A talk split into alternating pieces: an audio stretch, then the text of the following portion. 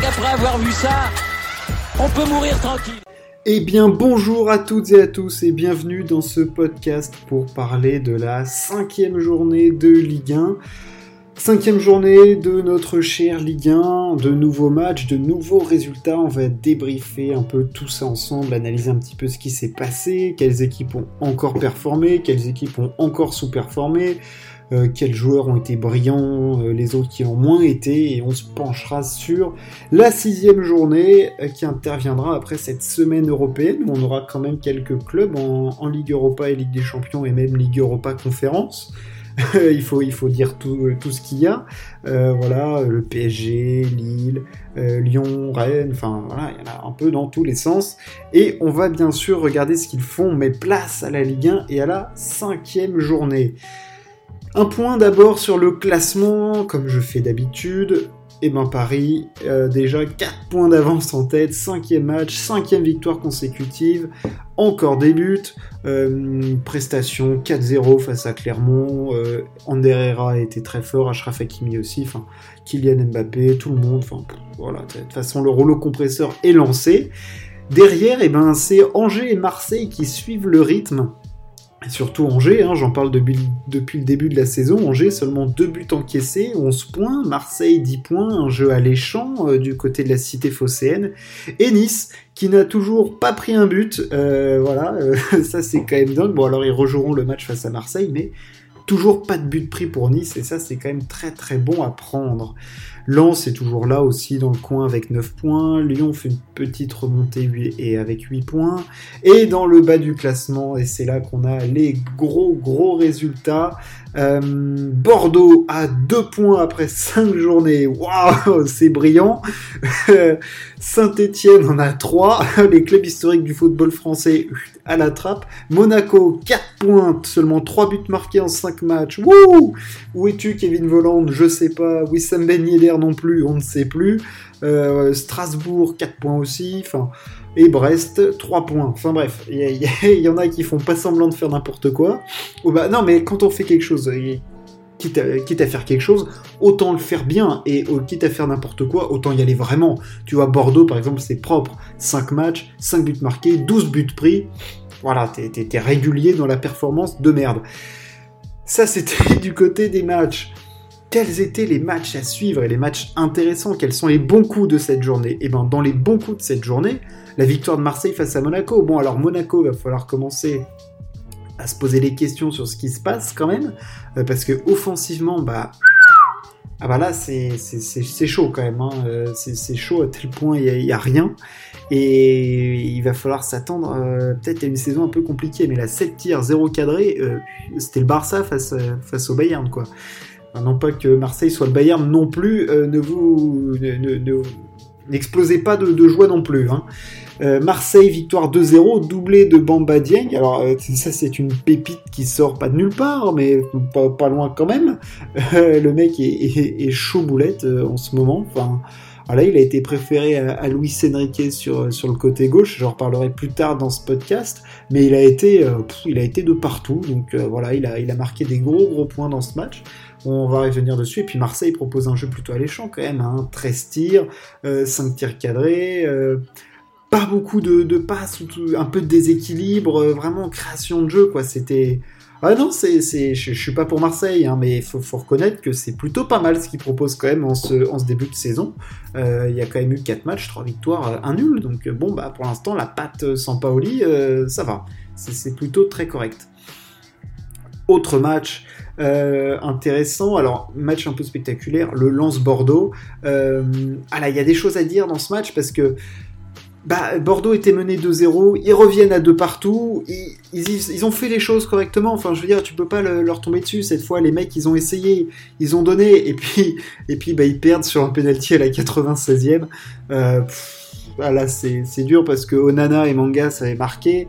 Euh, pour revenir à 2-2 et putain tu te fais euh, tu te fais crucifier à la 96e sur un penalty de Florian Sotoka enfin tu là la saison euh, waouh waouh waouh et ben heureusement qu'ils ont les 20 pour se consoler parce que Ah là, ça, risque d'être long. Ça risque d'être long, mais vraiment, il y, avait du mieux. Il y avait vraiment du mieux. C'était voilà, c'était quand même bien mieux dans le jeu. Il y a eu des tentatives, un peu de projection. Euh, bah, ils ont marqué deux buts, hein, donc ils y sont allés. Mais bon, tu t'es fait crucifier à la fin. Tu l'as dans l'os quand même au final.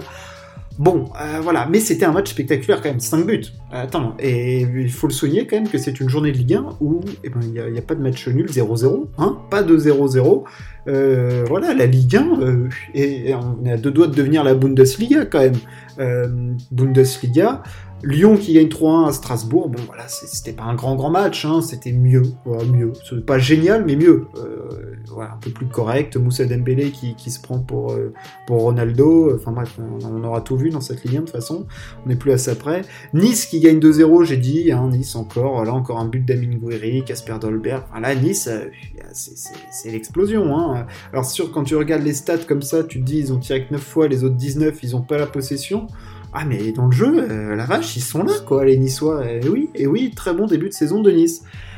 Les coups mous, les coups pas bons, les coups durs, euh, bah, Bordeaux, mais Bordeaux, je m'acharne un petit peu sur à chaque fois, donc je, vais m'arrêter. Mais Saint-Etienne qui perd à Montpellier 2-0, euh, Saint-Etienne, c'est dur aussi, ce qui se passe, c'est complexe. tu perds 2-0, alors Mavididi a fait un bon match, Valère Germain a marqué, enfin, Valère Germain. Alors, j'ai rien contre Valère, hein, très très bon Valère, mais ça faisait quand même longtemps qu'on l'avait pas vu jouer au foot euh, à un niveau correct. Quand tu te prends un but et que tu perds face à Valère Germain, euh, tu peux aller te pendre un coup, quoi. Puis, puis, regarder si, ça a bien fonctionné, quoi. Ouais, non, ça c'est dur pour ça. C'est très très dur pour Saint-Etienne. C'est très complexe ce qui se passe. Euh, ouais, je sais pas trop, trop quoi dire. Pourtant, il y a, y a des joueurs intéressants. Hein. Euh, c'est expérimenté. Bonga, Mouma, tout ça, mais le reste, je te parle pas de la défense, hein, je te parle pas de la défense, hein, parce que si je prononce les noms, en dehors de Kolo mais entre Nadé, Moukoudi, euh, voilà, ça, ça, fait pas bander, quoi, clairement, hein, excusez-moi d'être grossier, mais Saint-Etienne c'est chaud, Bordeaux c'est chaud, euh, en, mauvais coup, bon, bah, Metz qui perd face à 3, ça c'est un match... Euh, clairement qui peut valoir cher à la fin de la saison parce que entre ces équipes-là, tu sais que tu vas jouer potentiellement le maintien et quand tu prends 2-0 en début de saison comme ça, bah tu vois, 3 ils prennent, hein, c'est leur première victoire, hein, ils avaient qu'un point avant ça. Direct, tu passes de dernier à 13e donc. Déjà, tu sais que si ça va être serré, il va falloir être capable de déjà marquer des gros gros points maintenant. On va passer maintenant aux joueurs, parce que oui, les équipes c'est bien, mais les joueurs c'est grâce à eux qu'on a des matchs de foot. Et pour moi, le joueur de cette journée, bon bah alors je suis, suis pas marseillais, mais Bamba Dieng, waouh waouh waouh waouh, c'était clairement euh, chaud ce qu'il a fait, c'était c'était c'était fort. Euh, franchement, euh, je suis scié par cette performance. De même que Valère Germain et Mavididi, euh, qui euh, bon, bah, prennent la relève du duo Andy Delors Gaëtan Laborde, hein, qui était quand même le fer, de lance du côté de Montpellier. La succession est pas simple, mais Mavididi a été très fort. Valère Germain, bon bah recruté libre, ça met des buts, bon bah tu les, tu les prends. Hein. Mais ouais, Bamba Dieng, mais bon, gros match, tu vas la récompenser parce que tu pourrais encore récompenser du mec du PSG. Enfin, je veux dire, Ander Herrera, il a fait un match monstrueux.